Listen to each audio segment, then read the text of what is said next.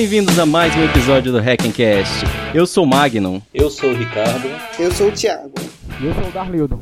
É isso aí, pessoal. A gente tá aqui hoje com dois convidados. É o nosso recorde de convidados. A gente sempre só teve um até agora, né? Agora tem, estamos com dois convidados. E eles vieram aqui gravar com a gente de última hora. Eu até peço desculpa pela confusão e falta de preparo. Mas o mês passado foi meio conturbado. A gente não teve tempo de preparar um episódio com calma. E esse aqui tá sendo feito meio atropelado. Aí eu convoquei o Gno Power lá no Twitter. E esses dois caras vieram gravar aqui com a gente. Então esperem um episódio hoje com mais entropia. A gente não sabe nem bem o que, que vai acontecer, porque tá tudo bem fora dos padrões que a gente tá acostumado. Mas começa aí, Thiago, se apresenta um pouco, quem é você? É, fala aí, pessoal, tudo bem? Então, eu faço engenharia de computação e informação na UFRJ e desde que eu entrei na faculdade, por uma coincidência, assim, né, eu comecei a usar o Linux e desde então eu uso até hoje. E foi muito legal, a gente tem bastante coisa que a gente aprende, é, uma forma de pensar diferente, é, a gente conhece novas pessoas, comunidades. Legal, isso aí. Darlildo, e você? Como já foi falado, meu nome é Darlildo Lima, eu sou de Ceará, né? Região metropolitana de Fortaleza, uma cidade, a segunda maior cidade do estado, denominada Maracanaú. E tive o primeiro contato com Linux em 2007, quando eu entrei em um curso de técnico informática pelo Instituto Federal. É, depois eu passei a me apaixonar pela informática, né? Na verdade, não foi eu que escolhi a informática, foi a informática que me escolheu. E eu tenho muita sorte em ter começado a mexer com Linux e software livre no geral. Né? E hoje eu faço gestão de TI, né? eu estou no oitavo semestre da minha graduação e sempre tive essa cultura de compartilhar conhecimento. E só dá se for com Linux, né? Aprender informática só dá se for com software e sistemas abertos. Essa é a nossa ideia. Com um sistema operacional de verdade, né? Não dá pra ficar brincando com outros sistemas. Um operacional decente, né? Um que presta. é isso aí.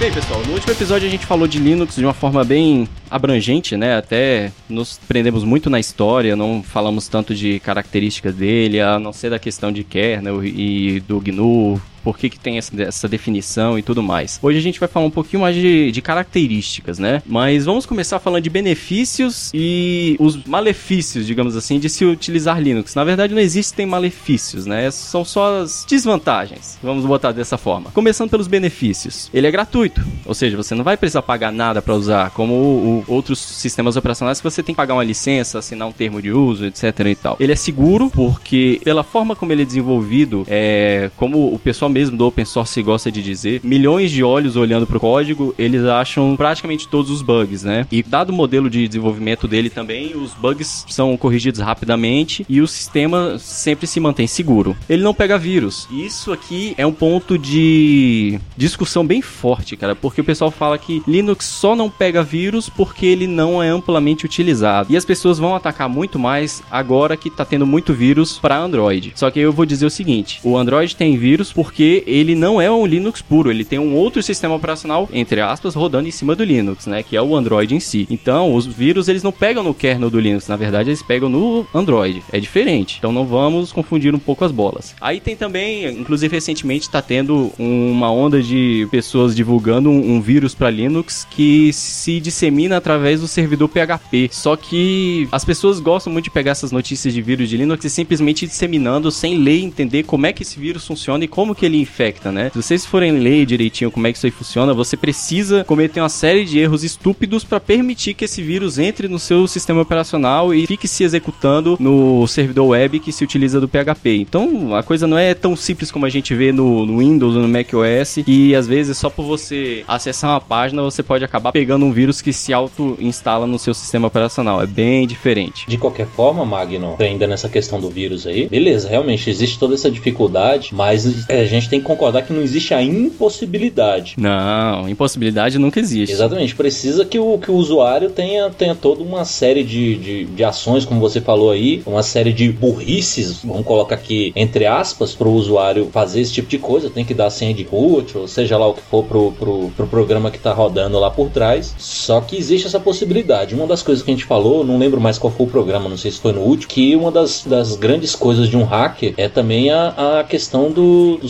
social, né? Beleza, ele às vezes não consegue acessar um sistema diretamente, mas ele consegue arrancar a senha do cara, do, do, do dono do sistema, do usuário do sistema, sim, e vai lá e acessa, né? E beleza, pode ter toda a segurança que for no vírus, mas se o usuário não tiver ligado, vai, vai, ele vai pegar algum tipo de coisa também, entendeu? Não existe, não existe sistema 100% seguro. Sim, é esse nível de questão de usuário, a gente tem muita gente que fazia, é, quando o Linux começou a se popularizar, né, e muitas pessoas que não entendiam muito do Linux começaram a utilizá-lo, é, as pessoas iam em fóruns e viam aquele bando de comando para ser executado no shell, né, davam Ctrl C, Ctrl V, executavam e não tava nem querendo saber o que que aqueles comandos faziam. E nessa época tinha uma galera que fazia um ataque, entre aspas, né, um ataque ao Linux da pessoa de colocar no meio dos códigos para fazer alguma coisa que a pessoa queria que fizesse, eles colocavam alguns códigos shell maliciosos, cara, que acabavam é, danificando o computador da pessoa, botavam um RM-RF, um PSWD para mudar a senha do usuário da pessoa, esse tipo de coisa.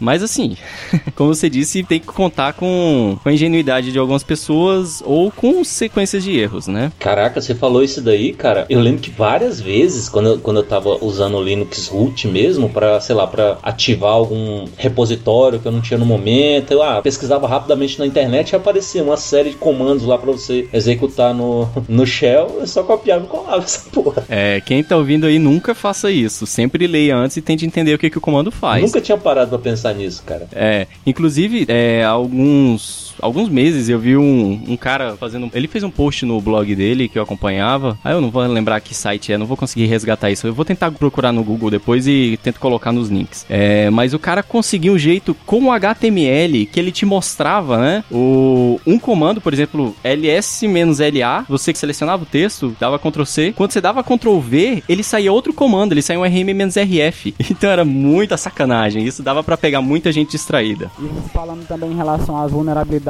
muitas vezes quando se trata de Linux, né, o nosso sistema operacional favorito, os problemas eles deixam de ser problemas de SO, problemas de máquina, problemas de software, não que não tem, não deixe de existir, mas sempre tem, e passam a ser problemas humanos, né?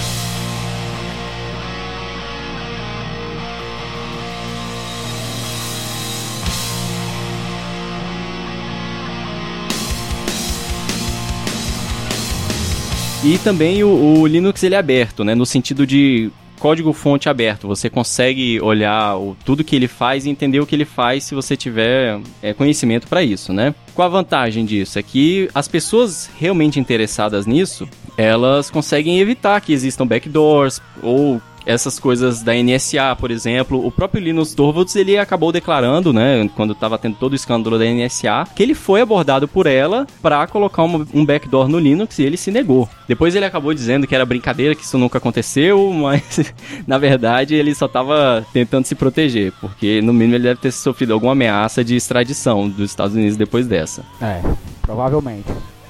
Outra vantagem do Linux é que, em geral, como o sistema não é tão pesado, não tem tantas coisas, acaba sendo mais rápido. Tipo, depois que você está usando ele lá por vários meses, você nem percebe, mas quando você passa, você pega um dia para usar um certo outro sistema conhecido, você percebe, demora 10 segundos para abrir o navegador e você volta para o Linux, cara, abre muito rápido.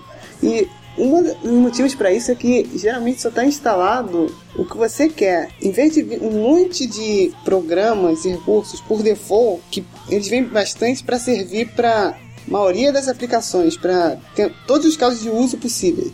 No Linux, geralmente você só instala o que você quer. Ah, quero instalar um computador lá para minha casa, só com navegador, com as ferramentas de edição de imagem. Então, como só vai ter essas bibliotecas carregadas na hora que ele estiver rodando, isso acaba ficando bem mais rápido. E essa velocidade é meio que por design, porque justamente o que você escolheu fica bem integrado com o próprio sistema. Então, em vez de ter vários programas rodando que um não tem nada a ver com o outro, acaba facilitando. Uma das coisas que tem no Linux é o conceito de bibliotecas compartilhadas. Então vamos dizer, é, o KDE é um, uma interface gráfica que vários programas é, de Linux rodam nele. Aí, por exemplo, eu vou abrir um programa de torrent em KDE. Aí depois eu vou abrir um processador de textos em KDE. Em vez de eu carregar todo o programa de torrent, depois todo o processador de textos separados, isso não acontece. Na prática, como os dois são KDE, eles têm muitos componentes em comum. Então acaba que essa parte do componente em comum só é carregada uma vez na memória e fica compartilhada para os dois. É, no caso seria a parte é, justamente que renderiza a janela. Então isso é uma das coisas que aumentam o desempenho é, só complementando um pouco essa questão de, do Linux ser rápido, uma coisa que torna ele muito rápido é porque os desenvolvedores de Linux são meio pirados, cara. Eles gostam de otimizar as coisas e não é simplesmente assim porque ah, eu vou otimizar essa rotina para ela ser a mais rápida possível porque no meu desktop tá lento. Não é por isso, é porque o Linux ele é usado em servidores com alto nível de processamento. Então eles tentam fazer um código extremamente eficiente e a gente acaba se aproveitando disso no desktop que às vezes em outras plataformas, outros sistemas operacionais nem sempre ocorre.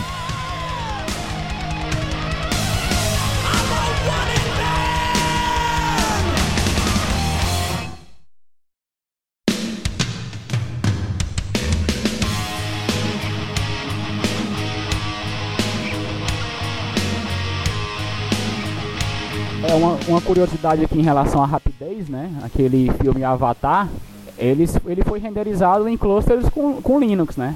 Isso, é porque cada minuto do, do, do filme tinha em média de mais de 100 GB de informação. Então tu imagina para renderizar isso. Né? Se fosse com o sistema da Microsoft, até hoje a gente estava esperando lançar o, o filme, né? O trailer. É, por conta da quantidade de processamento e tal, e renderização, essas coisas, né? Então, além da, da rapidez que o sistema pode nos, nos oferecer, a eficiência, né? Que é muito importante. Até porque a forma de diretório que ele trabalha é, é uma forma que a gente chama de enraizado, de forma em árvore, né? Coisa que o Windows, por exemplo, usa paginação. Né? Então, que é uma coisa muito mais complexa, né? E uma coisa muito mais demorada. Por isso que quando eu vou copiar um arquivo de um Linux para um pendrive ou para um HD externo, demora bem menos tempo do que, por exemplo, no sistema da Microsoft. Né? Então, essa simplicidade, né? essa rapidez, ela ajuda bastante, otimiza muito o nosso trabalho. E são essas coisas que a gente tá, tem que mostrar para o usuário leigo, para quem está começando começando agora. Né? Além de mostrar a coisa por trás, a gente tem que mostrar a coisa sucinta. Por que isso é assim? Por, o que é que isso vai me beneficiar? Né? Então isso é bastante interessante, mostrar esses aspectos também. De uma forma simples, tentar mostrar de uma forma complexa a, a coisa simples, né? Ou vice-versa. Eu só queria falar aqui em relação ao gratuito, né? Porque nem toda distribuição Linux ela é gratuita, né? E nem toda distribuição Linux é 100% livre, que depois é interessante a gente tocar nesse assunto mais pra frente, né? Por exemplo, a, a empresa Red Hat, ela desenvolve um sistema que é pago. É Linux, mas é pago. Quando eu compro aquela licença, ela vai me dar o código fonte também. É mais ou menos. Como diz aquele personagem, né? Porque, assim, ele você ele é você pode source, olha só ele é open source mas ele não é software livre né? Então tem essas coisinhas que é interessante também estar explicando pro, pro, pro ouvinte né? Mas existe problema de eu pegar o meu Red pegar o meu Red Hat e instalar em 10 computadores. Não é pois é. Aí é que tá o, até onde é, eu consigo puxar da memória aqui, porque faz tempo que eu vi essas questões de licença da, da, do Red Hat, eu posso estar enganado, cara, mas eu acho que ele é livre sim. Ele, ele te exige pagamento quanto a suporte e, e acesso a algumas coisas de infraestrutura, como alguns repositórios específicos. Mas você consegue pegar o Red Hat, sem, se quiser, instalar no seu próprio no seu próprio computador de casa sem problema nenhum. Ele não faz nenhuma verificação, como o Windows faz, por exemplo, de questão de se você tem uma licença, se você tem, coloca lá a sua serialzinha de ativação, essas coisas. Isso aí ele não tem não. E ele te entrega todo o código fonte e ah, tá, aí é que tá. Eu não, agora eu não tenho mais certeza se ele me permite fazer o que eu quiser com esse código fonte. Se ele não me permitir, ele realmente não é livre. Agora eu entrei na dúvida, eu posso estar errado. Olha, eu nunca tentei o Red Hat em si, mas até onde eu vi, o que eles fazem mesmo é cobrar por suporte, principalmente para grandes empresas, que tem que instalar um monte de cluster, um monte de máquina, eles ganham pra caramba por suporte. Só que, é, no caso do Red, Red Hat específico, tem o CentOS, que é uma cópia do Red Hat exatamente igual o sistema. A única diferença em relação ao Red Hat é que não tem o brand da Red Hat. É, tipo, coisa neutra, não tem um logo e tal. Mas o sistema em si é igual, ou seja, se você quiser muito usar o Red Hat, você pode usar o CentOS. Esse CentOS aí sim, ele é completamente livre e tal, você pode fazer o que você quiser. Só para fechar esse assunto, pessoal, porque eu tenho uma dúvida que eu acho que é pertinente, que a gente sabe que o sistema da maçã mordida lá, ele é baseado em BSD, né? E com, como é que funciona? Ele é fechado, né? Até onde vai uma coisa ser baseada e você simplesmente fechar o teu código e ele ser e ele ser uma versão? A questão é que o pessoal pegou o BSD e o BSD ele tem uma licença que não é livre, né? Ele é uma licença bem mais permissiva. É, boa, ela é bem mais permissiva, mas eu ia usar um termo mais legal, que é faça o que você quiser com esse software, mais ou menos assim, entendeu? Tipo a licença do MIT. Eu não, agora não lembro de cabeça se, é, se a licença do BSD é a do MIT, mas quem tiver aí de cabeça, comenta aí pra gente que a gente confirma depois. Mas o que, que acontece? Ela permite que você pegue esse código e torne uma coisa fechada, entendeu? É diferente das licenças livres, que impedem isso. Um software livre não pode se tornar fechado amanhã, por causa dessa licença. O BSD ele não tinha uma licença livre, então permitiu que alguém pegasse, fechasse ela e evoluísse aquilo a partir daquele ponto, entendeu? E como eles têm um, uma base em cima do BSD, posteriormente eles podem ir, ir lá no BSD, ver as novas inovações e puxar para dentro do, do sistema deles, entendeu? Então eles acabam se beneficiando duas vezes, se beneficiando por não ter que criar toda uma arquitetura base e ter um produto já praticamente pronto e se beneficia também pegando as atualizações e tornando ele compatível com essas novas versões. Caraca, agora a gente sabe por que, que existe advogado. é por isso que o Stallman pregou tanto a criação dessas, dessas licenças. A gente ainda vai fazer um episódio só sobre filosofia GNU e a diferença de software livre e essas coisas. Eu quero estar tá nesse, com certeza. Beleza. Outra coisa vantajosa do Linux é que a galera que desenvolveu ele, todas as suas, todos os seus milhões de pessoas que desenvolveram o, Linux tiveram o cuidado de portar ele para todas as plataformas. Ao todo, hoje em dia, a gente consegue rodar o Linux em 27 plataformas diferentes. Ou seja, você consegue rodar o seu Linux até na sua cafeteira.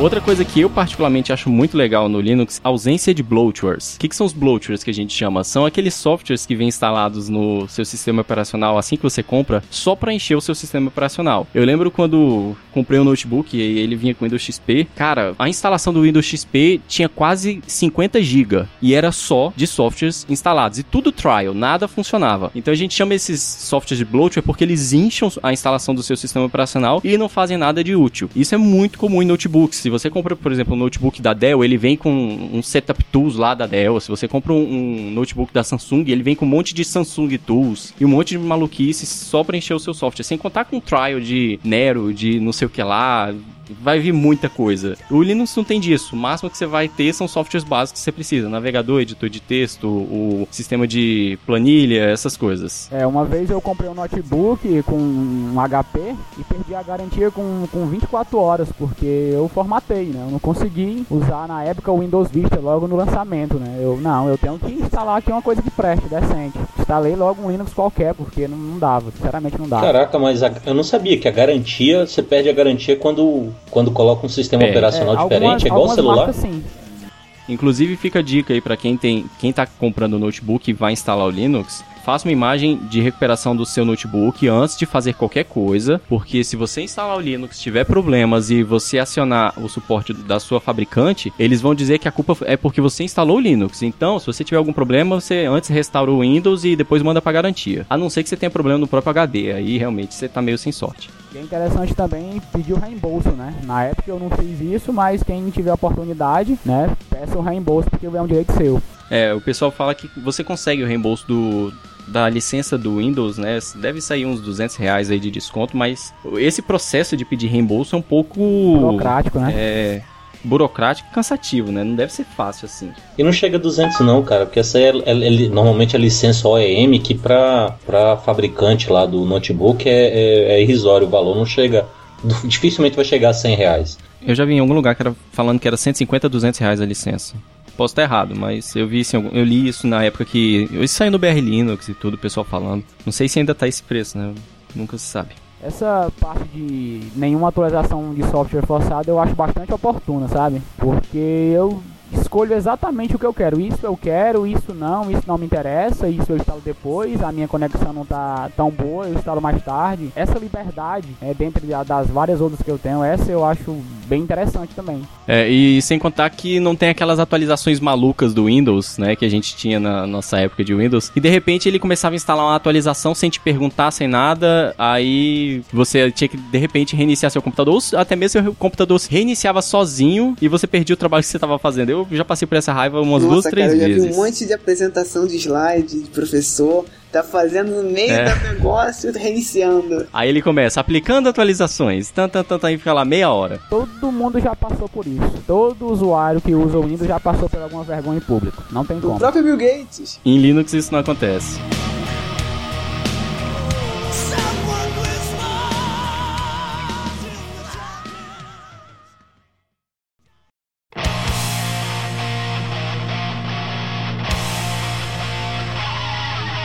Outra coisa é que ele raramente vai se tornar obsoleto o Linux também. Com tanta gente desenvolvendo e tomando cuidado do Linux, é muito pouco provável que amanhã ele seja descontinuado do nada. Há um tempo atrás eu li uma matéria, né, que está com uns dois anos, que mim desenvolver um novo kernel pro Linux eu tinha que investir basicamente 10 milhões de dólares. Pois é, se você fizer essas estimativas, é absurdo o quanto sairia caro. É, desenvolver um kernel pro Linux hoje, eu não vou dizer impossível para tecnologia, mas é muito complicado. Algo do zero hoje, se tratando de tecnologia, é uma coisa muito pouco provável.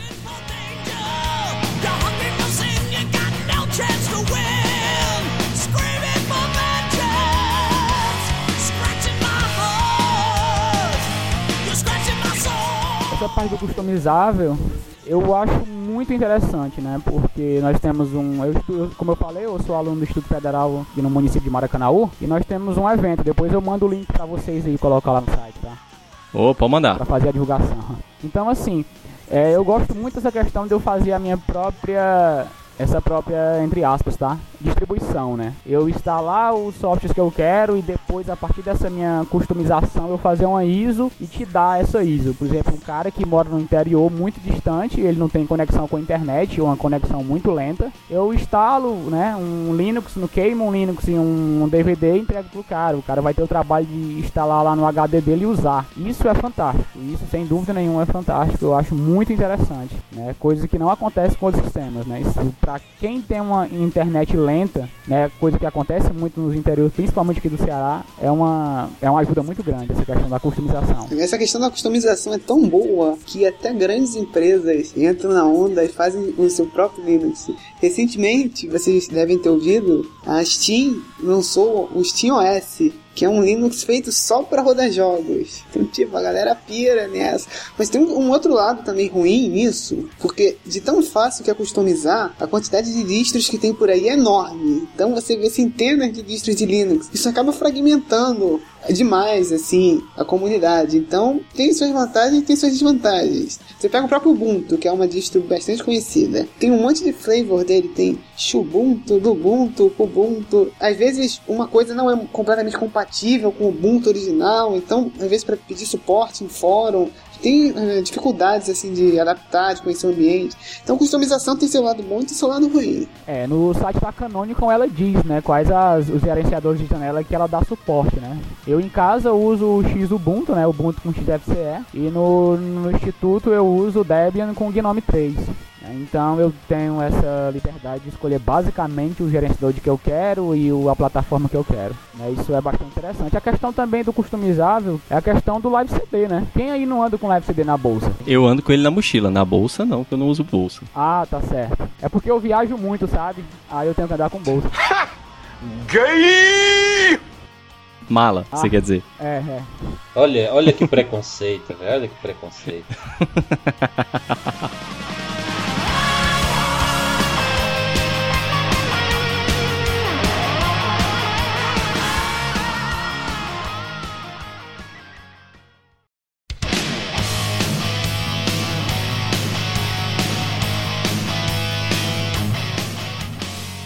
versões gratuitas de softwares. É bem interessante esse contexto também, porque muita gente pensa que para um software ser bom, ele deve ser pago. Isso é uma coisa que eu discordo bastante nas minhas palestras sobre software livre, né? É, não existe isso. Não existe isso. Depende muito dos desenvolvedores, depende muito da ideia, depende muito da, do propósito do software, né? Essa quantidade de software que eu tenho para escolher, eu quero um software para mim trabalhar com imagem, então eu tenho N software. Eu quero um software para mim trabalhar com, com áudio, então eu tenho N softwares, né? Nosso amigo falou sobre o Ubuntu, hoje tem uma distribuição chamada Ubuntu Studio, né? Eu acredito que vocês conheçam, né? Que tem milhares e milhares de ferramentas só para trabalhar com edição seja de áudio, de vídeo e de, de imagens, né? Então isso, essas versões gratuitas de software é bastante interessante. A grande maioria delas estão de acordo com as regras da GPL. Isso para a comunidade ajuda bastante. Sim, existem também softwares bem profissionais que são utilizados por grandes estúdios, como por exemplo o Blender. Vários filmes de é, animação a gente vê por aí, eles são feitos em Blender, só que isso não é muito divulgado. E tem também, por exemplo, o Lightworks, que ele é editor de, de vídeo e áudio, né? Vídeo sequencial, enquanto o Blender é renderizador, editor de vídeo, áudio e tudo junto também. É, o Autodesk Maya, ele é para fazer animação 3D. Ele é, o Autodesk Maya, ele é livre? Não, ele é completamente proprietário. Ele é da mesma empresa AutoCAD. Ah, então não me interessa não.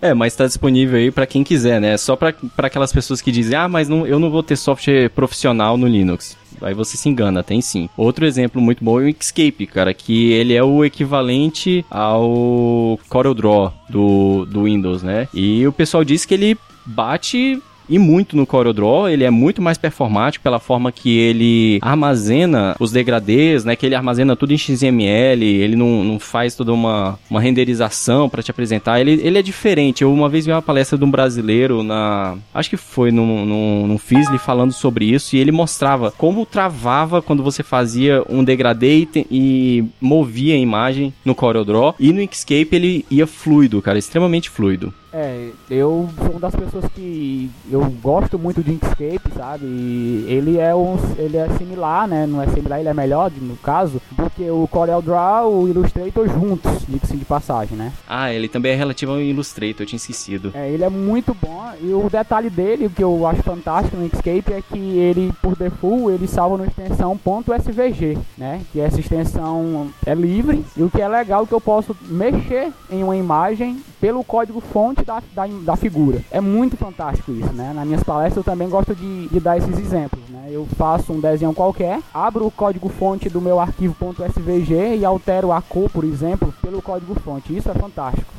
coisa que nenhum outro, nenhuma outra extensão ela possibilita. Interessante também que os browsers, né, todos eles, pelo menos os browsers decentes, eles leem .svg. Por exemplo, se você quiser um arquivo no, no Illustrator, no .ai ou no CorelDRAW.cdr, é, os browsers por padrão ele não lê. E o SVG é um formato padrão da W3C. Muito bom, muito bom. Recomendo demais. O engraçado também é que o Inkscape é bom desse jeito e os desenvolvedores deles ainda nem consideram ele na versão 1, que geralmente no mundo do software, é, quando o pessoal lança release 1.0, é porque esse software pode ser considerado assim, bem estável, já foi testado extensivamente e acho que tá na 0.46 agora. Então, tipo, se já tá bom sem ter chegado na release 1, imagina quando vai chegar. Imagina quando o Hackencast estiver no release 1. Vem cá, mas esse Inkscape, então, o problema dele é só propaganda? Pelo que vocês falaram, ele tá, é tão mais foda que os outros ainda, ainda de graça. E, e aí, o pessoal não, não, não largou os outros por quê? Cara, eu acho que realmente é só propaganda, porque ele realmente é excelente. Só a interface dele, assim, que eu não vou dizer que ela é ruim, ela é boa, mas ela poderia melhorar. Ela poderia melhorar bastante, assim, tem várias coisas. Teve outro dia que um, um colega meu do Twitter lá, ele até botou um design de uma interface melhorada para o Inkscape. Depois eu posso correr atrás desse link de novo e colocar aí para vocês. Mas assim, tor só tornar ela mais intuitiva, entendeu?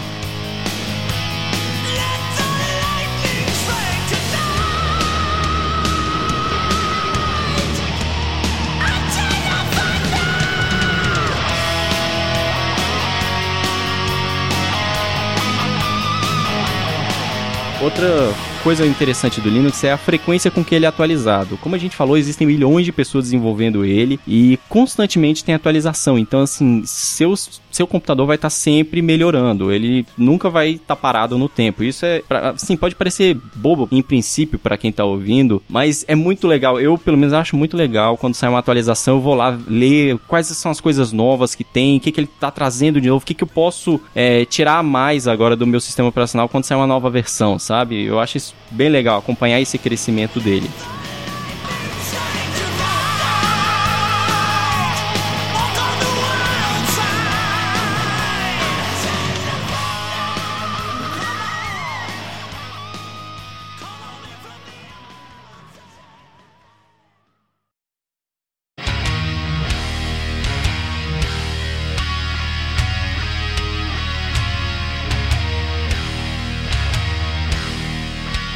Outra coisa legal que o pessoal que geralmente é, é do Windows ou Mac OS e a gente fala para usar Linux qualquer coisa, eles falam pra gente: "Ah, mas eu vou colocar um sistema operacional de servidor no meu desktop?". Cara, aí eu digo: "Sim, por que não, cara? Se o sistema operacional para servidores é extremamente otimizado para velocidade, baixo consumo de memória, é, às vezes até dependendo do, do seu hardware, baixo consumo de energia, cara, por que não tirar proveito disso no seu desktop? Muita gente acha que, ah, só porque um, um sistema para servidor ele, ele não, vai, não vai ser bom para as minhas tarefas do dia a dia. Não, cara. É o sistema operacional.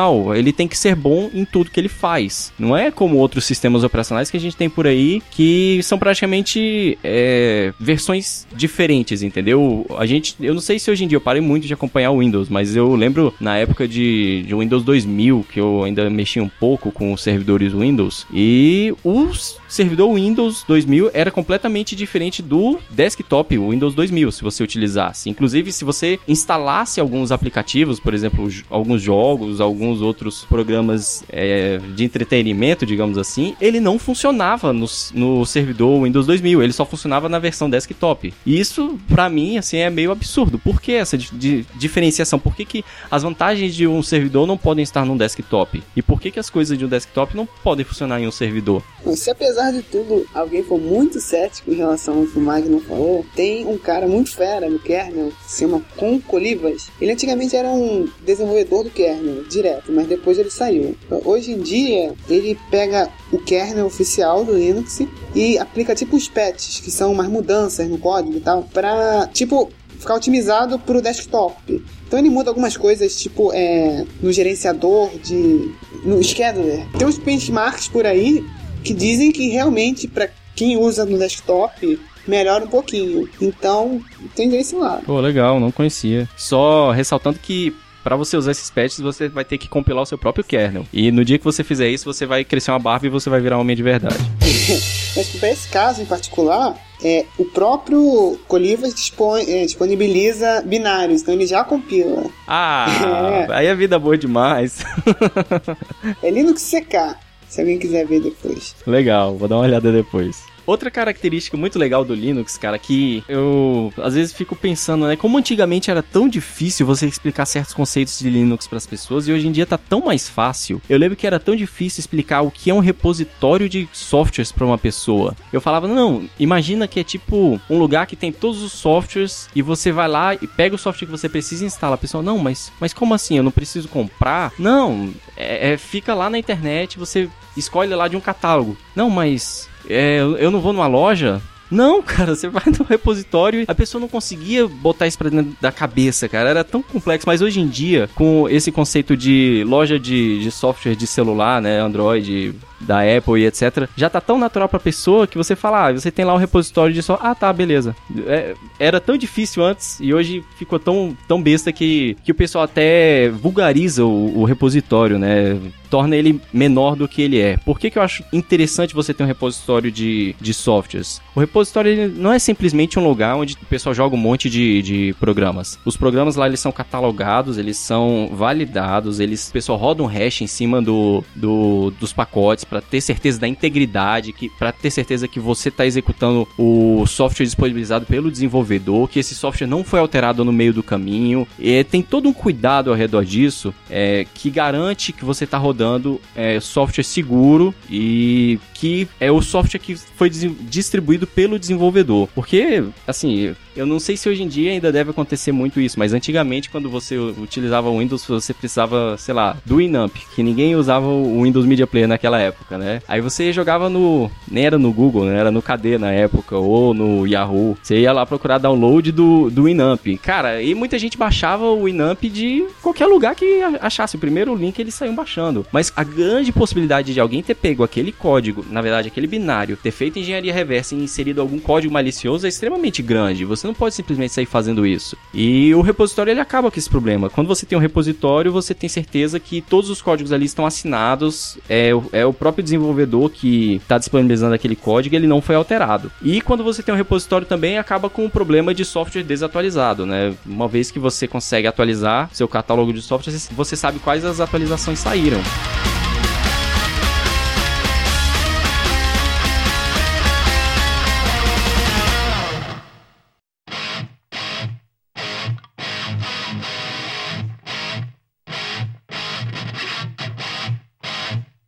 Então, além de ter todo o software disponibilizado oficialmente por uma distro, é, o usuário eventualmente pode encontrar algum programa que não dá lá. Isso às vezes é muito comum. Ah, quer procurar um programa, assim, que se tornou popular recentemente, com esse de GitHub e tal, isso é bastante comum hoje em dia. Só que aí não deu tempo do, é, dos mantenedores oficiais irem lá e criar o pacote. Aí o que, que acontece? O próprio pessoal da comunidade cria um pacote e disponibiliza. E aí cada distro tem o seu jeito de é, disponibilizar esse software. O Ubuntu tem o Launchpad, acho que é o repositório que é mais usado, porque tem várias é, distribuições derivadas do Ubuntu e tal. O OpenSUSE também tem uma plataforma deles lá de repositório. O OpenSUSE, inclusive, ele tem toda uma server farm que tem um serviço dele chamado Open Build Service, que basicamente qualquer um pode criar um pacote para qualquer distro. Então, digamos, você pegou um software que ainda não foi empacotado, usa esse serviço deles,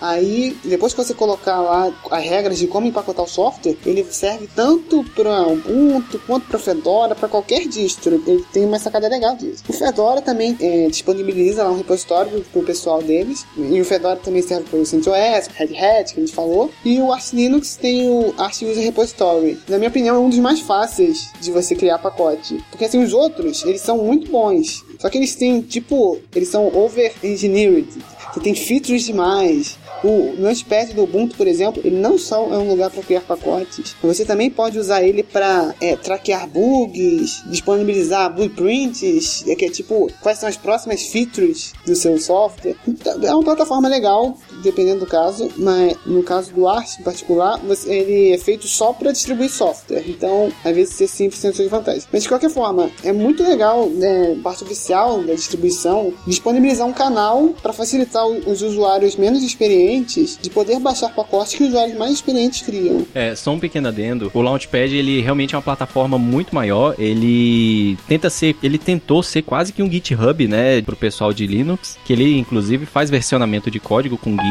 e SVN, etc e tal. Eu acho que a Canonical criou o, o Bazer, BZR. Sim, o, o Bazar, é. Eu acho que eles só usam isso. Talvez recentemente eles tenham acrescentado suporte a Git, mas até onde eu vi, toda a mecânica dos PPAs, por exemplo, só usa Bazer. Eu acho que isso é um dos motivos que o pessoal não usa tanto o Launchpad, porque é um tem que aprender Bazer, é mais um sistema de controle de versão, né? Talvez se ele usasse uma coisa mais popular, sei lá. Ah, tá, cara, eu realmente me confundi. É porque ele suporta você importar de Git, SVN, Mercurial e etc. Mas realmente lá dentro ele, ele armazena só como o bazar mesmo. Você tá certo, desculpa, eu errei. Mas esse negócio do OpenSUSE, cara, de você jogar o seu código fonte lá dentro, botar uma receitinha e ele sair cuspindo pacote para todas as versões, eu acho fenomenal cara, porque eles não foram egoístas de criar alguma coisa só para eles, como por exemplo são os PPAs do Launchpad, né? Só funciona para derivados de Ubuntu e pronto, acabou. É, eles tentaram fazer uma coisa para comunidade de usuários Linux em geral, isso é fenomenal. E uma coisa que eu gostaria de ressaltar no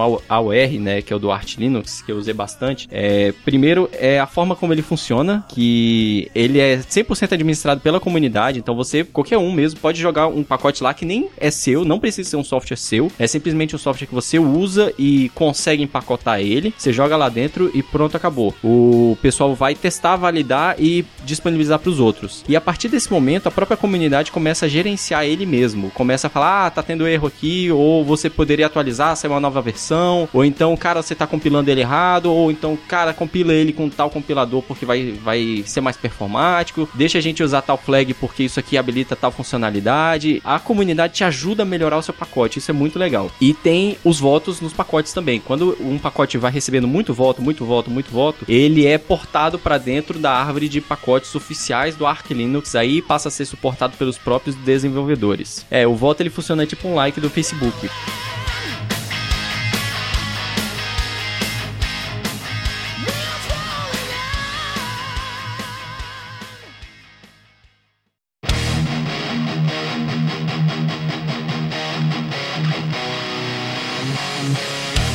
Outra coisa que o pessoal acaba não percebendo dessa possibilidade de repositórios de terceiros, digamos assim, é a susceptibilidade à falha de segurança, porque você está confiando que uma pessoa está disponibilizando um, um, software validado, né, um software confiável, sem alterações, etc e tal, mas a pessoa pode estar tá mudando esse software e disponibilizando num repositório, e você só vai descobrir isso quando for tarde demais. Então vocês aí tomem cuidado de ficar sair colocando tudo que é PPA no seu Linux aí, no seu Ubuntu, na verdade verdade. E avaliem muito bem as fontes, porque qualquer um pode ir lá no Launchpad, criar uma conta, distribuir um software dizendo que é X, mas na verdade é Y, e fazer um monte de blog posts e divulgar por aí para aparecer no Google como primeira ocorrência quando você pesquisar. Bem, para fechar as vantagens do Linux, eu diria que ele é excelente para desenvolvedores. Por quê, né? Porque a maioria dos, dos servidores que você vai rodar seu produto que você está desenvolvendo vai ser no Linux. É, fatalmente vai ser, né? A não ser que você esteja desenvolvendo alguma coisa para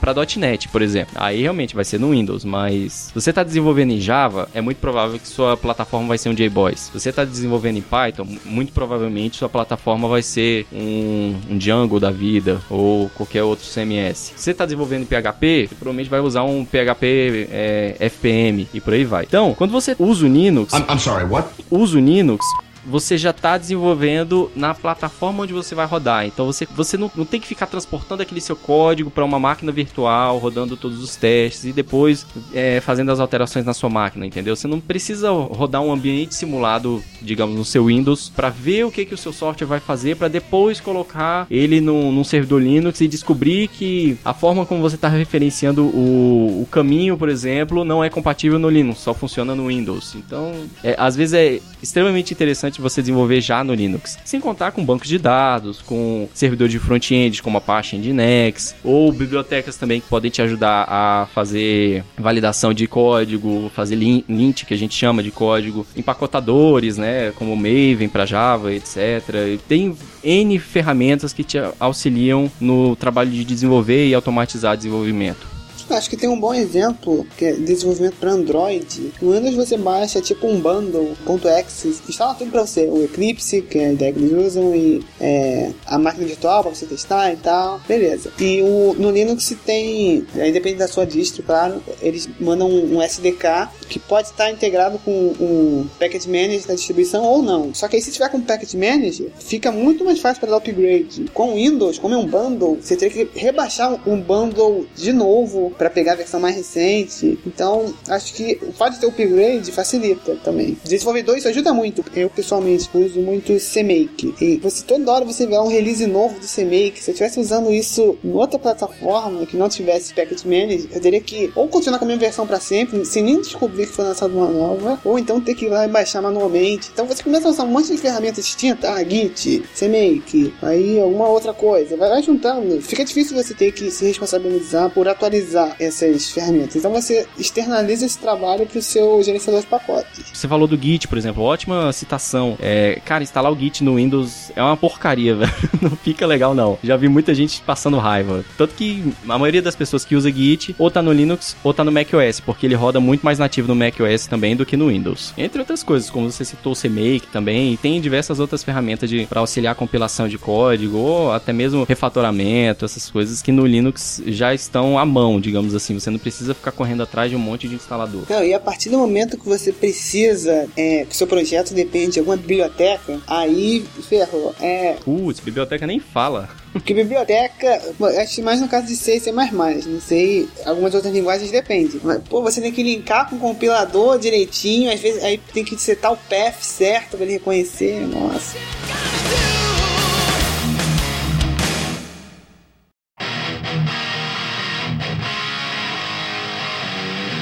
Bem, a gente falou de muita coisa boa, né? Mas em contrapartida, o Linux tem algumas desvantagens sim. É uma das coisas que muita gente fala, né, em às dificuldades de usar Linux é em relação às, aos softwares, né, que não tem. Ah, eu uso o Windows porque eu preciso desse software específico, né? Mas aos poucos isso está melhorando, né? Então eu tinha uma dificuldade muito grande em indicar softwares para determinadas tarefas, né? E hoje já está um pouco mais tranquilo, né? As empresas elas estão se preocupando em, claro que aos poucos, né? Mas acredito que isso tende a melhorar, que é indicar softwares, né? Ah, não qual um software que faça isso no Linux. Né? Então, ah, eu jogo esse game, então é complicado porque ele só roda no sistema da Microsoft. Então eu uso o Windows por conta disso. Né? Então ainda tem esse detalhezinho que a gente tem que estar tá trabalhando com isso. A gente tem que bater muito nessa tecla. O problema não é o sistema operacional. O problema é a empresa que não desenvolve um software específico para aquela plataforma. É, é, legal ressaltar que muita coisa agora está indo para a web, né? Por exemplo, o Microsoft Office foi para a web web agora, né? Tem o Live Office, alguma coisa assim. E então, teoricamente, funcionaria no Linux perfeitamente, né? Você não teria problema de compatibilidade. Tem também, por exemplo, o virtualizador da VMware, agora ele é todo via web também, você não precisa ficar se preocupando com instalar um cliente, etc e tal. Mas a gente tem que destacar um pouquinho a diferença de alternativas, né? De alternativas de software e versões de software, né? O que, que eu tô querendo dizer? Como, por exemplo, você não tem um Photoshop para Linux. Se bem que agora a gente tem o Photoshop na web também, né? Talvez agora a gente possa dizer que tem um Photoshop no Linux mas você não tem uma versão do Photoshop desktop para instalar no Linux. Mas você tem o GIMP, que é uma alternativa, né? Uma outra alternativa ao Photoshop para você utilizar. Já a versão não, é isso que a gente está falando. Por exemplo, tem lá o, o, o MATLAB tanto para Windows quanto para Linux e funciona perfeitamente nas duas plataformas como uma, única coisa. Isso é a versão do software que foi feita para o Linux. E o Netflix? Vocês que estão aí usando mais o Linux, o Netflix já está compatível com os navegadores? Essa semana tá saindo um monte de portal, né, de sites de Linux, o pessoal falando que agora com a última versão do Chrome, que ele vem com gerenciador de DRM, você consegue rodar o, o Netflix via web sem problema nenhum no, no Linux. Mesmo sem Silverlight. Mesmo sem, sem Silverlight. É porque ele, eles estão testando o Play em HTML5 usando o DRM, aí não precisa mais do Silverlight. Antes você usava o Wine para emular o Netflix, né, no, via Firefox do Windows instalado. Mas, cara, todo mundo tá comemorando é, e eu tô extremamente chateado com isso, porque quando você coloca um DRM dentro do, do seu navegador, você não tem certeza do que, que tá rodando, né? É um código proprietário, fechado, binário, que você tem que incluir dentro do, do da runtime do seu navegador. E isso é triste, cara. Você não sabe o que, que é aquilo ali. Mas isso, cara, é assunto para mais de hora de conversa, porque eu teria que entrar também no Firefox, que recentemente cedeu para DRMs também. ele era o último bastião que defendia a web sem DRMs e agora ele caiu também. E eu não sei mais para onde a gente vai agora.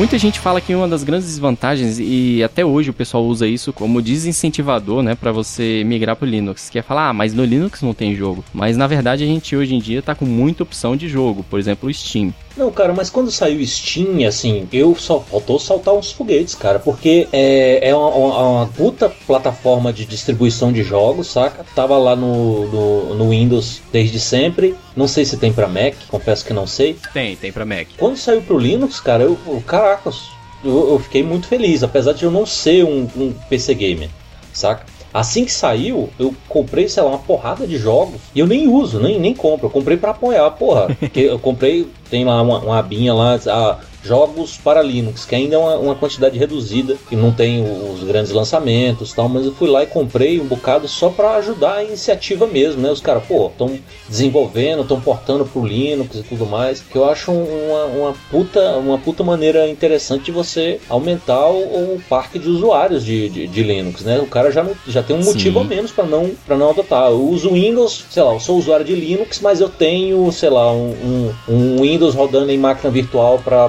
fazer alguma coisa e tem que ter o Windows mesmo só para jogar e sei lá o que, entendeu? Então, cara, eu achei, eu achei, eu achei uma puta, uma puta ideia. E sempre, principalmente porque os caras lá.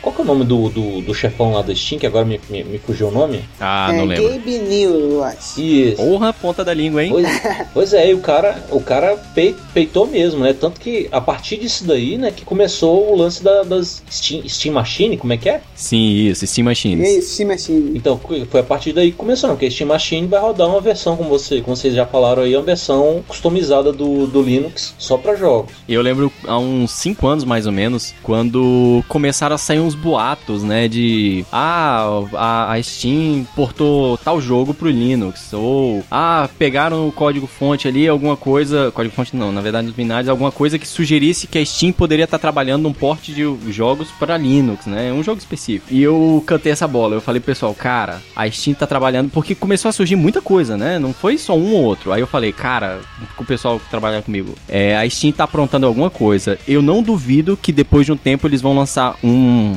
videogame baseado no Linux, cara. Eu, eu falei isso e ninguém. Todo mundo me chamou de doido, velho. Todo mundo fala, ah, cara, não é possível não. Eles rodam muito bem no, no Windows. Pra que, que eles vão fazer isso? Eu falei, cara, a maioria dos jogos deles é ba- baseado em OpenGL. Ela tem um, um, um desempenho muito melhor no, no Linux. Tem tudo pra rodar, cara. Tem tudo pra eles fazerem isso. E seria a alternativa mais barata, porque eles não precisariam se preocupar em desenvolver toda uma plataforma, né? Como o pessoal desenvolve o, o PS3, o PS4, essas coisas, e o Xbox, né? Fazer tudo em cima de, um, de alguma coisa específica, porque o Linux já roda em, em arquitetura ARM, por exemplo, sem problema nenhum. É só eles fazerem uma carinha bonita, portar tudo e pá, tá pronto o videogame, cara. Ia ser foda demais. E todo mundo disse que eu era louco. Tá aí, acertei. Agora esse negócio é, da plataforma, isso que você falou, eu acho que é verdade em partes, porque tem um exemplo é, do Dota 2, é, ele começou primeiro no Windows, aí no Linux, não lembro quanto tempo foi, talvez uns seis meses ou um ano depois, não sei, mas no, Windows ele é feito com a API do Windows e tal, acho que é DirectX mesmo, e no Linux ele é feito com SDL e OpenGL. Só que o desempenho no Windows, pro Dota 2 em particular, ele é muito melhor do que no Linux. Mas eu acho que isso se deve em parte por ele ter começado antes.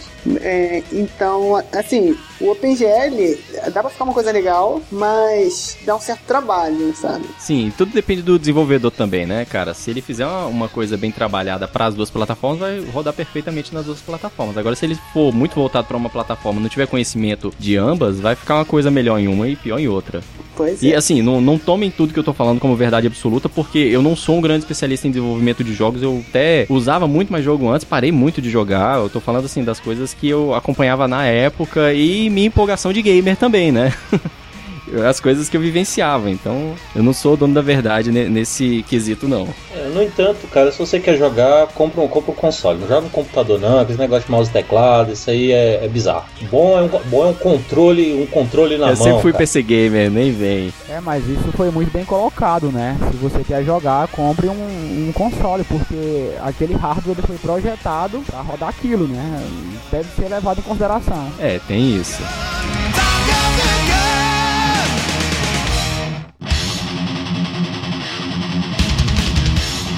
Bem, uma outra desvantagem do Linux é a fragmentação.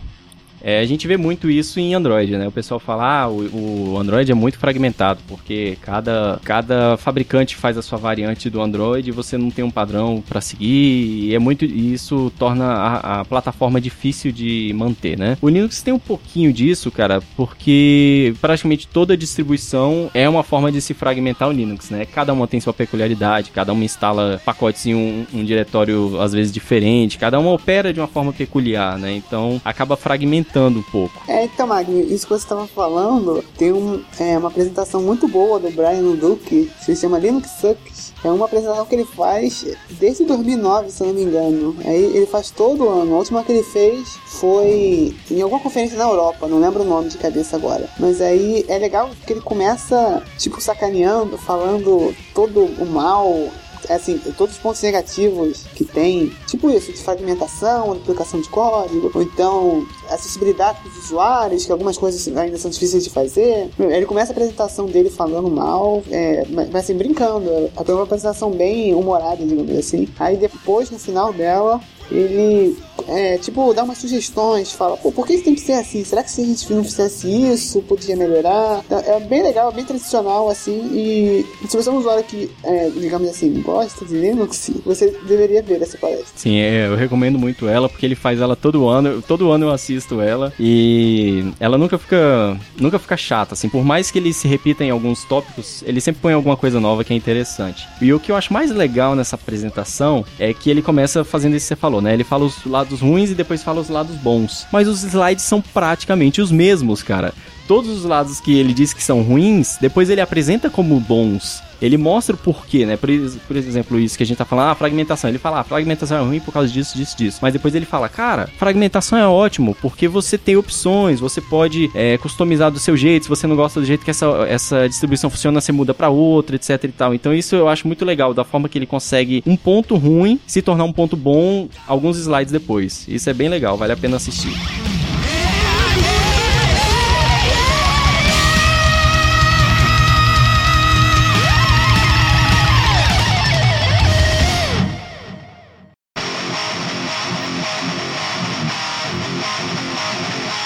Bem, continuando na fragmentação, a gente tem também a fragmentação da fragmentação, que se a gente tem as distros, né, depois a gente tem as versões das distros. É, então você fragmenta uma coisa que já é fragmentada. Em algumas distros você não sente tanto assim, por exemplo, o Debian, né, como demora lá seus 5 anos às vezes para lançar uma versão do Debian, você não sente tanto esse problema. Mas no Ubuntu, que lança de 6 em 6 meses, cara, às vezes é terrível. É, eu já tive problema de, na época que eu usava muito Ubuntu, ter um software que eu, sei lá, eu tava na 11.10, mas ele só funcionava no, na, nas LTS, né? Que nesse caso era 11.04 e na próxima LTS que ia sair, que ia ser a 12.04. Então, por mais que você tá usando a mesma distribuição, o software não funciona na sua distribuição, porque ele só é feito para as LTS, entendeu? Aí você tem que pegar o pacote que não é para sua versão, dar uma, uma trabalhadinha em cima dele e botar para rodar. No final das contas você consegue, mas é um trabalhozinho a mais e às vezes isso pode irritar um, um usuário novo, novo, né? Porque que dentro da distribuição ainda sofre outra fragmentação.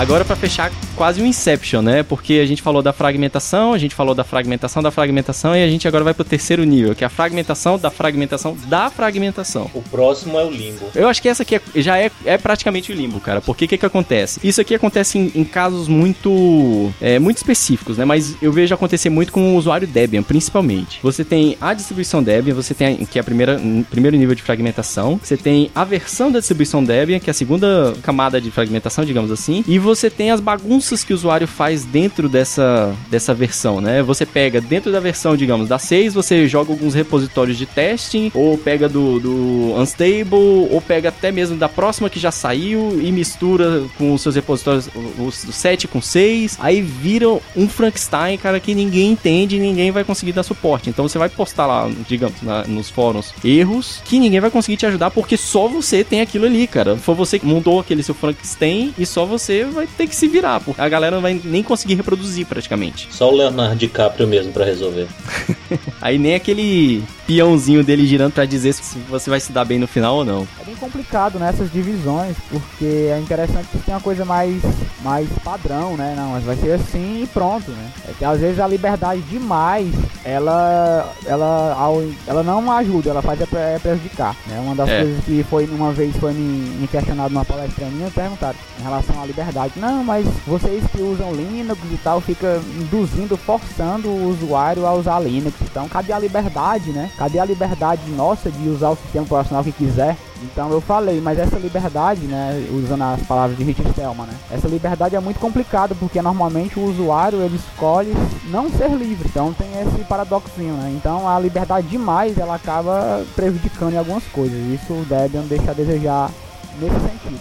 Você falou aí de escolher ou não escolher essas coisas. É, eu costumava, na minha época de fórum mesmo de Linux, que eu frequentava muito, eu tinha uma frasezinha que eu usava muito do Rush, porque muita gente falava, né? Eu falava, pô, usa alguma coisa livre, né? Não, não fique utilizando esses sistemas operacionais, etc e tal. Aí a pessoa, pô, mas isso aqui foi o que me ensinaram a usar, eu não tive opção, é só o que eu sei, eu não vou aprender outra coisa agora. Aí a frasezinha era assim, né? If you choose not to choose, you still have made a choice que em português seria: se você escolher ou não escolher, mesmo assim você tomou uma decisão, né? Você, você fez uma escolha. Então, não, não me vem com essa de que ah, eu, eu, eu, uso isso porque foi a única coisa que me ensinaram ou foi a primeira coisa que eu aprendi, não. Porque você tá tomando a decisão de manter a sua decisão. Então, você é, o, é culpado pelo que você faz a você mesmo. Não, não adianta culpar outras pessoas. É, as decisões são suas, né?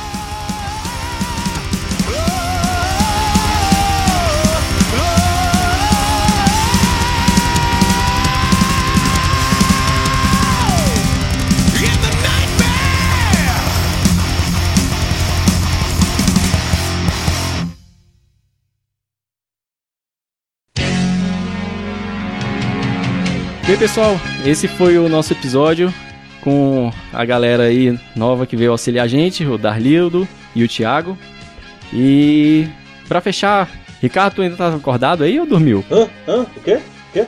Tra- alguém traz aí alguma frasezinha inspiradora, alguma coisa? Ah, tranquilo. Então vamos lá, né? Uma frase pra gente estar compartilhando, né? Eu gosto bastante, uma frase de um santo, né? São Beda. Né? Seja você cristão ou não, essa frase vai lhe ajudar bastante, né? E, e para agregar valor ao agregar valor, agregar valor, agregar valor. Isso com certeza agrega tudo, agrega a seu carro, agrega o seu camarote, agrega a sua bebida, agrega a tudo.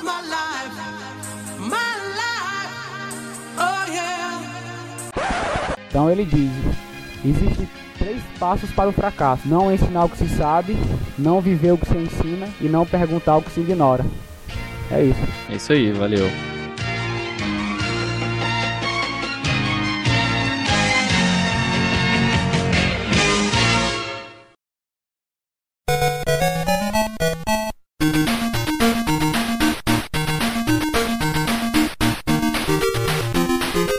Fala galera, hoje vamos começar mais um Bug Report aqui, tá certo? Vocês já devem ter percebido aí que a gente não começou no começo, a gente vai discutir um pouco sobre isso. Estamos aqui para ler os e-mails da, da galera, os feedbacks e tudo mais. E eu tô aqui com o Magno, né? Que hoje tá de folga na abertura do Bug Report. É isso aí, eu tomei cego, tive que dilatar a pupila, então o Ricardo tá aí me substituindo. É isso aí, cara. E, bom, nunca é demais citar, né? Tem diversas formas de você é, ouvir o nosso podcast, né? Tem o endereço do feed aí no, no show notes. Para os usuários aí das Vai Pederastias, tem aí o, o link pro iTunes, certo? E a gente também tá no, no aplicativo Podflix. Que é um aplicativo brasileiro, hein? Não esquecendo. Exatamente, que é um aplicativo, que é um aplicativo brasileiro. E tá tendo um- um- uma campanha grande aí do iCast, cara. Acho que eles fizeram um, um catarse para levantar Isso. uma grana para fazer uma versão de Android do, do iCast. Se não me engano, antigamente eles chamavam de Mega Boga Cast, que é um, que é um nome horroroso. Passível de, de direitos autorais do Nerdcast, inclusive. Exatamente. Mas o problema não é nem esse, cara. Você disse que tem uma ascendência nordestina e no Nordeste, cara, boga Sim, É, eu sei o que, que é. não é uma não é uma palavra da- da- Não, das mais não interessantes, né? Não então, é. Mega Boga, você tá fazendo uma propaganda meio errada. Dê uma pesquisada aí, tá certo? Dei uma, uma força lá pra eles tal, porque é sempre bom a galera sair do, do, de uma parada mais fechada, que é o, o iOS, né? Pra colocar uma versão pra Android. Beleza? Então, a gente não tá ganhando nada com isso, não ninguém contatou a gente, a gente tá fazendo isso por livre espontânea vontade, porque a gente achou a ideia maneira e tudo mais. Também é um, um- um aplicativo brasileiro e tudo mais. É, e também a galera de Linux sempre tem um ou outro que desenvolve para Android. Então, se vocês quiserem ajudar os caras, às vezes vocês conseguem até entrar no time de desenvolvimento. Quem sabe? Isso aí, se eu não me engano, lá tem contribuição para você é, participar de alguns podcasts lá. Claro que você tem que fazer umas contribuições um pouco maiores tal. Não sei se pra, alguns que são para participar, outros são opção para você escolher tema, esse tipo de coisa. Enquanto aqui, cara, você não precisa pagar nada. Os requisitos para participar aqui com a gente é você ter uma conexão de internet razoavelmente boa, um microfone razoavelmente bom também e uma ideia, uma ideia boa na cabeça, cara. Entre em contato com a gente, que você já tá, já tá na lista para participar aqui. É isso aí, aproveitando a deixa, lembrando que a gente é um podcast aberto, no sentido de open source, software livre mesmo. A gente aceita contribuições, quem quiser vir aqui abordar algum tema com a gente, se- sinta-se à vontade, basta entrar em contato com a gente e a gente cria uma pauta juntos e você vem aqui gravar com a gente. E se você quiser entrar em contato com a gente, tem o e-mail, né, que é o hackencast.gmail.com Tem o Facebook, né? O, no bom e velho fb.com.br hackencast. e tem o Twitter, que é arroba hackencast. E nunca deixa de, de, de ser importante falar, tem um formulário de contato lá no site também. Isso aí, lá na abinha superior lá tem a páginazinha de contato.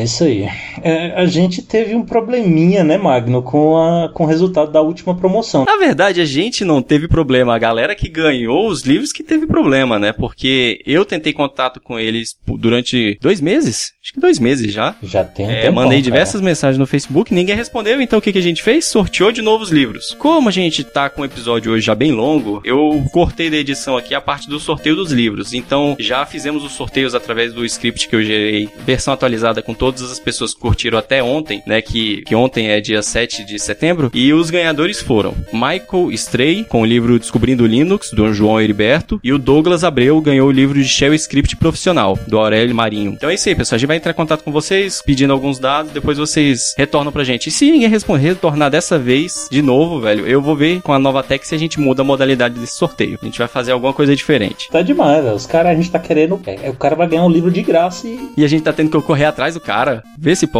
Tá demais, tá demais. Vamos virar.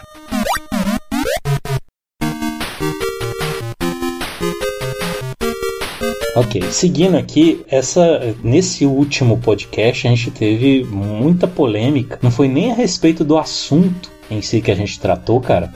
E sim a respeito da posição, né, da ordem em que o Bug Report teria que aparecer no podcast. Que atualmente a gente está fazendo o o padrão aí da maioria dos podcasts, que é no início. E muita gente opinou a respeito disso. A gente nem vai entrar muito na, na, na discussão, tá? Eu até sugeri pro Magno o que, que a gente vai fazer aqui. Nós vamos ler um e-mail de um de um ouvinte que é a favor do, do, do bug report no início e um, um que é a favor do bug report no final, tá certo? E, bom, pela posição, se você tá ouvindo isso aqui, você já sabe qual foi a decisão que a gente tomou, beleza? Lembrando que o nosso episódio já deu uma emagrecidinha antes, né? Que a gente já tirou a parte de sugestões e notícias que a gente estava abordando antes para tentar abordar isso em um episódio separado, para dar mais espaço para conteúdo técnico mesmo que o pessoal tava pedindo pra gente se focar mais e entrar mais rápido no assunto. Se bem que agora eu, com esse lance do, do bug report no final, cara, eu tô até assim, me sentindo mais livre, assim, pra, pra falar, pra não se preocupar tanto com, com, com o tempo aqui e de repente até botar uma ou outra recomendação aqui. O e-mail que a gente recebeu foi do Thiago Souza Fraga e ele começa assim: Olá, pessoas. Eu sei que gosto é igual orifício aromático oculto, mas vou falar assim mesmo. Quanto ao formulário de ler e-mails no início do programa, é interessante porque faz conexão lógica com o episódio anterior. Escutar um episódio inédito e depois voltar ao anterior é meio estranho. Olha, até o Nerdcast tem esse formato. Chromecast não! O Chromecast é muito, muito limitado. Eu tenho um e achei que fosse mais útil. O meu Box B é mais útil. A Apple TV não é concorrente do Chrome- Chromecast. Ela é diferente. Outra coisa, alguém de vocês trabalha em banco? Por ser muito comum o uso de COBOL e por isso o uso dos termos alta e baixa. É isso aí, galera. Eu me diverto muito escutando vocês. É. Tiago, você falou orifício aromático oculto, cara. Não precisa. Não precisa ser tão. Pode, pode falar mesmo, não tem problema. Se bem que o. Eu não sei, né? O Magno em, em outro, em outro bug report na abertura. foi na abertura. Ele bipou porque eu disse que minha esposa mim e, e porque a, a esposa dele, entendeu? Ele bipou essas paradas. Então eu fico na dúvida, né? O que, que ele vai bipar? Mas enfim, vamos começar pelo Chromecast primeiro. Você falou aí que achava que ele, é, que ele seria mais útil, né? Citou o Boxy Box e disse que a Apple TV não é concorrente porque ela é diferente. Assim, eu não, não, não, nunca usei o Boxy Box e a Apple TV. Eu dei uma pesquisada muito rápida a respeito e, sinceramente, a respeito da Apple TV, eu não vi tantas diferenças assim, não, cara. Essencialmente, pra mim é a mesma coisa, só com a restrição de que você só pode é, é, trabalhar com dispositivos com iOS, né? Você só pode conectar o teu iPhone lá, nem sei se pode conectar iPad e- e, Pode. Até onde eu sei, deve tudo, funcionar né? tudo da, da Apple. Então, mas no geral é isso, cara. Você, você vê filme, você vê conteúdo do teu próprio celular, entendeu? Eu não vi tanta, tanta diferença, não, certo? E quanto a esse Boxy Box, é, eu vi que ele realmente é um, um aparelhinho bem, bem interessante. Na verdade, ele é meio que um mini computador que você coloca na sala, né? Ele tem entrada para você colocar cartão de memória, para colocar é, pendrive, essas coisas. Só que ele tá, eu acho que ele tá numa categoria diferente. Não, não, não vem ao caso porque ele é totalmente independente, né?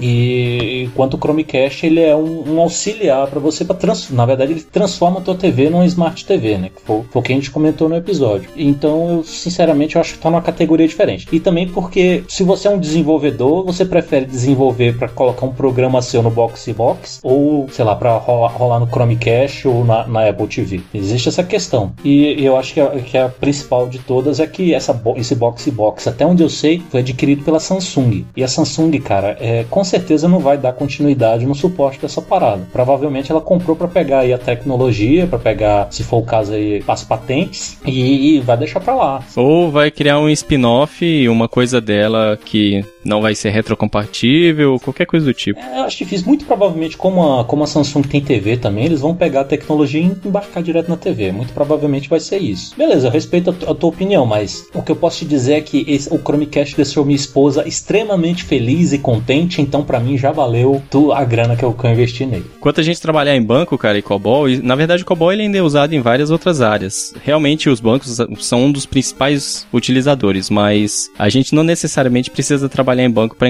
encontrar COBOL ou se relacionar com COBOL. Ser terceirizado já é o suficiente. Isso aí. Quanto à sua opinião que você está defendendo aqui, de, eu, achei, eu achei muito pertinente o seu argumento de que realmente é, a gente termina o assunto do, do episódio anterior para entrar no próximo, né? E é, eu achei esse, esse argumento excelente. E a- aliado a esse argumento, eu queria colocar rapidamente aqui que vocês já devem ter, ter, ter visto, é, foi muito divulgado em outros podcasts aí mesmo antes da gente começar, a tal da Pod Pesquisa, que é podpesquisa.com.br, vocês podem consultar aí. É, ela tem muitas informações interessantes. Eu quero me ater só a duas, a duas questõezinhas. A, que- a questão 20 fala o que você pensa sobre a leitura de e-mails, feedbacks dos ouvintes, que é justamente essa, essa discussão que a gente está tendo aqui. Dois terços do- das pessoas que responderam, e eu estou supondo que quem respondeu são pessoas que realmente se engajaram, porque todo mundo, todos os podcasts na época bateram muito nessa tecla pra gal- galera responder. Então eu tenho certeza que quem veio responder não foi só a galera que de repente gosta só de reclamar. Dois terços de quem respondeu disse que ou prefere que seja no começo ou que ouve independente da situação, certo? Então um terço realmente opta por não ouvir a leitura de e-mails e que- ou preferir que ela seja no fim, que é um- uma discrepância significante, né? Dois terços da galera prefere que seja no início mesmo, como você falou, como o- o Nerdcast já Consagrou. Aí alguém pode até chegar e falar: ah, mas isso daí é uma representação do de geral de todos os ouvintes de podcast e talvez não represente o nosso grupo de, de, de ouvintes, né? Que é uma galera mais específica. Mas a pergunta 25, né, fala sobre a área profissional e a galera de tecnologia é a maioria absoluta dos ouvintes de podcast que responderam a pesquisa com 28%, né? Então eu acho que são, são argumentos interessantes pra gente colocar. Bom, acho que a gente pode seguir e ler o próximo e-mail pra gente fechar essa, é, essa discussão e seguir pros e-mails sobre, sobre o assunto do podcast mesmo. Foi um comentário no site do Ivan, né? Ele só, se- só se identificou como Ivan. Gostaria de acrescentar algumas observações à questão de feedback. Aliás, ele colocou A com crase, eu já, já tô feliz aqui. É difícil a gente ver no, no mundo internetico, né? A gente vê uma, um A com crase corretamente aplicado, cara. Isso, é, é- isso te dá uma felicidade no coração. Ricardo é o Grammar Nazi. Mein Führer, Steiner. Steiner konnte nicht genügend Kräfte für einen Angriff massieren. Der Angriff Steiner ist nicht erfolgt. Das war ein Befehl! Der Angriff Steiners war ein Befehl! Muitos dos bons pod- podcasts que ouço como Promontório Estéreo, MDM, Rede Geek, entre outros, colocam a leitura de comentários no final. Acho que há pelo menos dois motivos práticos para isso. Primeiro, não impor um pedágio para quem quer ir direto ao conteúdo. Se a pessoa não tem interesse em ouvir a resposta aos comentários, não tem necessidade de saltar tantos minutos para ouvir o assunto do programa, mesmo por haver situações em que isso pode ser desconfortável, andando de bike ou dentro do transporte público cheio, ou impossível se o aparelho ou aplicativo que a pessoa utiliza não possuir a opção de avanço. Você botou a frase direitinho, mas esqueceu a pontuação aqui pra dividir essa frase gigante, hein, Ivan?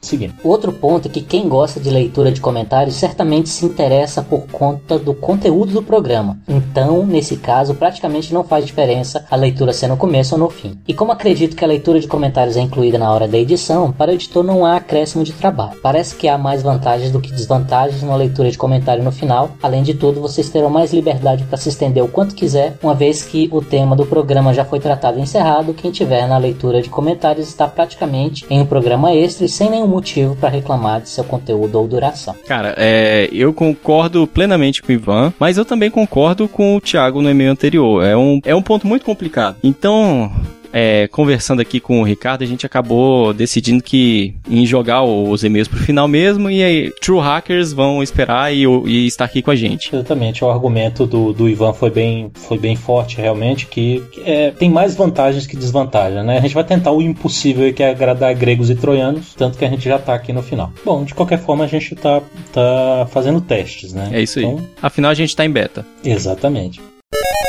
O Felipe Tonello comentou o seguinte no site. Fala pessoal, novamente parabéns pelo podcast. Algumas observações pessoais. Demora muito para começar a falar de programação, cerca de 40 minutos. Acho que ficou um pouco maçante o tema, poderia ser uma conversa mais descontraída e mostrar como computação e programação são temas interessantes e divertidos. Acho que faltou falar um pouco de Turing. Ele teve uma morte trágica e está para sair um filme sobre ele, Church, Newman e outros, já que eles foram tão fundamentais para a computação moderna. Falar sobre conceitos importantes como a diferença de algoritmo, um pouco da história como algoritmo de Euclides, etc. E método computacional, um computador Turing Complete, linguagem de programação, como funcionam diferentes tipos e porquê. É interessante notar que a Ada fez o primeiro programa de computação para calcular os números de Bernoulli, para ajudar ela a fazer melhores apostas em corridas de cavalo, mas seu programa nunca foi testado, pois a máquina analítica de Babbage, como citado, nunca foi terminada. Detalhe, seu programa tinha um bug que, na verdade, foi um erro de tipografia do cara que transcreveu o paper dela. Acho que o podcast sobre computação precisa ser separado em várias partes. Qualquer coisa estou à disposição para ajudar. Abraços. Bem, primeiro quanto à história de demorar um pouco para começar, a gente já tá resolvendo isso agora, né?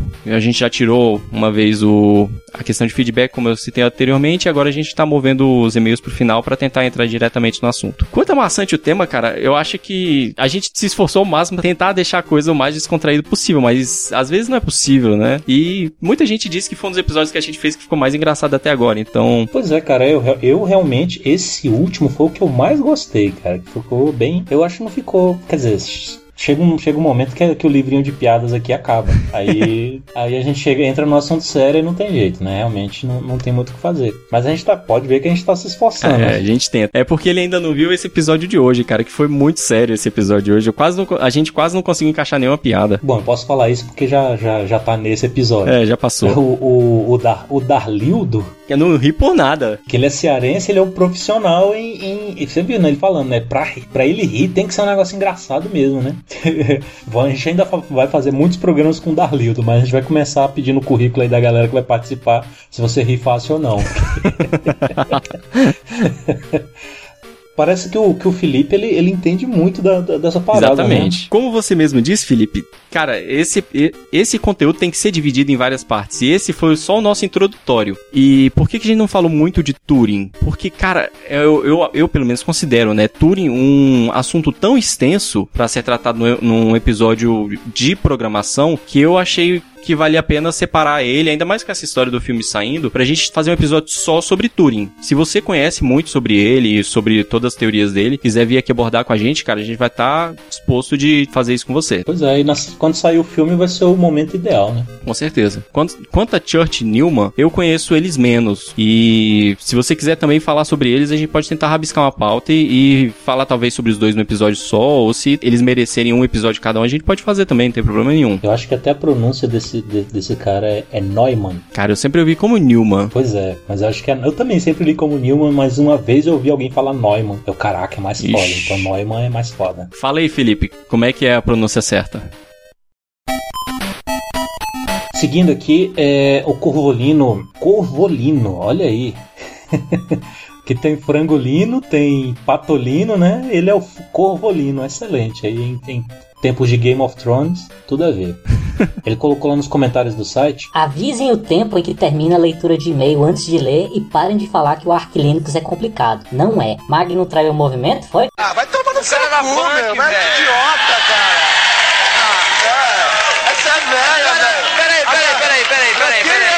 Você? Quem é você, playboyzinho de merda, pra falar de movimento público nessa porra? Quer quebrar minha mesa. Quebrar. Quer quebrar minha. O Corvolino é velho colega da comunidade do Ark. Não, cara, trai movimento nenhum não. Se você ouviu o podcast de hoje, você vai ver que eu falei muito bem do Ark. Eu e os convidados também. É, eu até respondi isso pra ele lá no site, mas quanto ao tempo de, de término do- da leitura de e-mails, a gente colocou, mas eu acho que ninguém percebeu, cara. Eu coloquei a mulherzinha do Google falando lá em formato de código Python, quando que acaba o, o- a leitura de e-mails, mas tudo bem. Cara, eu, eu percebi isso também, né? Mas não vai ter mais. Agora estamos aqui É. na liberdade do, do- da turma do fundão. Ah, essa daqui. Realmente eu ia colocar essa daqui pra, pra ler. É, eu sei. O de. Caraca, não é o nome do cara. Vai lá, vai lá, vai lá. Você que é o, o leitor sábio de línguas aqui. Nossa, o Diego Chiavinati. Com do- dois T's é. Bom, enfim, o Diego Chiavinati. O comentário dele foi bem simples. Tenho 26 anos e também tive aulas com abaco na quinta série. Valeu mesmo, Diego. Esses caras ficaram me zoando demais, velho. Porque você não... Isso é porque foi editado. Cara, eu sofri esse, esse último episódio, viu? Tá demais, tá demais, cara. Oh, mas é chorão. Pra vocês perceberem que existem crianças mais felizes que outras. São aquelas que têm, tomaram contato com o abaco. Eu tenho 29 e não vi abaco na escola. Pois é, você perdeu aí a, a intro- a introdução roots à programação. Mas, assim, que muitas, muitas pessoas comentaram, né, que a gente pegou no, no seu pé demais. Mas era só brincadeira. O Ricardo tá fazendo draminha desse jeito, não cai na dele, não, porque isso aí é só pra fazer a gente parecer malvado. Né, tá tranquilo. Teve um comentário via Twitter do Rodrigo Leonel que. Ah, vamos massagear um pouco o ego, né? Também depois de levar tanta porrada. Ah, vamos massagear um pouco o ego, né? Ah, vamos... É bicha. É bicha. É, ele falou o seguinte: Vocês conseguiram misturar coisas muito boas, software livre e rock. Espero que esse trabalho renda ótimos frutos. Tô na torcida. Valeu, Rodrigo. Eu- pelo menos eu, acho que você foi um dos, um dos poucos, não vou dizer o único, não, porque tiveram outros, mas foram um dos poucos que, que deu esse feedback que realmente um dos objetivos do Hack and Cash era misturar rock and roll e software Na livre. verdade é bem raro porque normalmente a galera que gosta não comenta, a galera que gosta não, não dá tweet, não entra em contato. Normalmente porque ser legal é o, é o que todo mundo espera, né? Normalmente quem entra em contato tal, normalmente é pra corrigir uma outra coisinha, pra dizer o que tá faltando.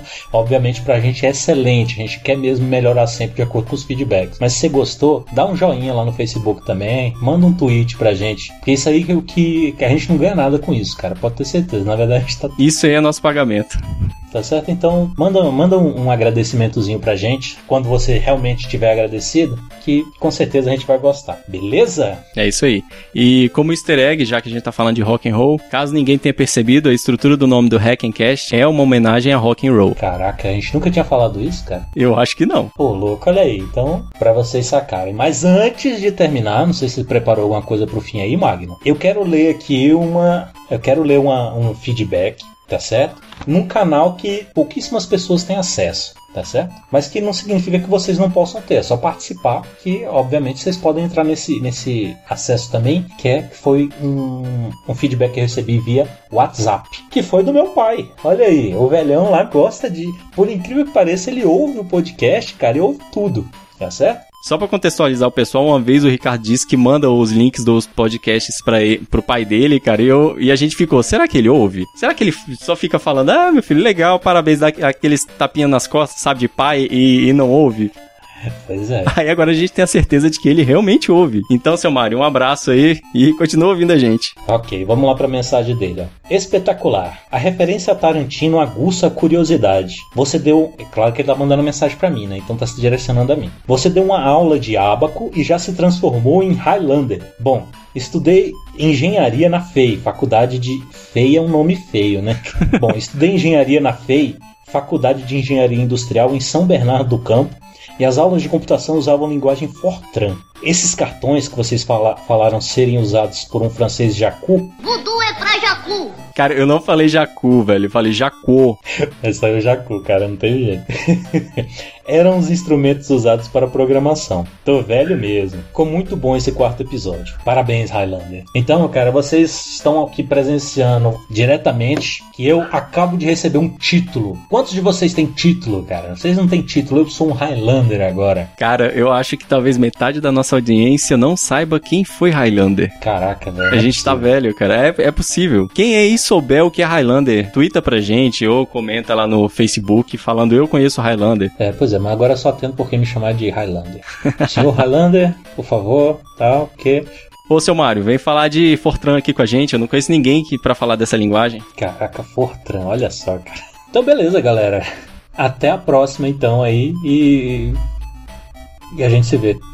Aliás, a gente nem não se vê, né? Mas A gente se ouve ou se fala. a gente se ouve, se fala. A gente tecla.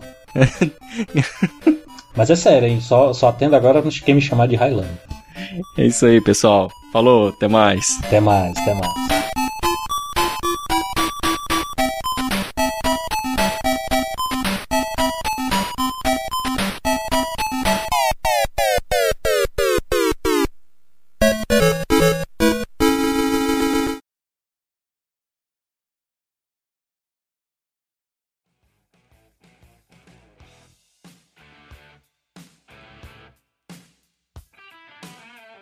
Então vambora, vamos lá, vamos lá. Vamos lá. Todo mundo com a pauta na mão? Sim. Quer dizer, no monitor? Monitor. Não imprimi a pauta hoje. Tem gente com a pauta nas coxas aí. Literalmente. Acabou que a gente falou du- duas coisinhas. Benefícios, É. algumas pequenas desvantagens, né? Se a galera visse o tanto de assunto que ainda ficou fora do episódio, ia se assustar.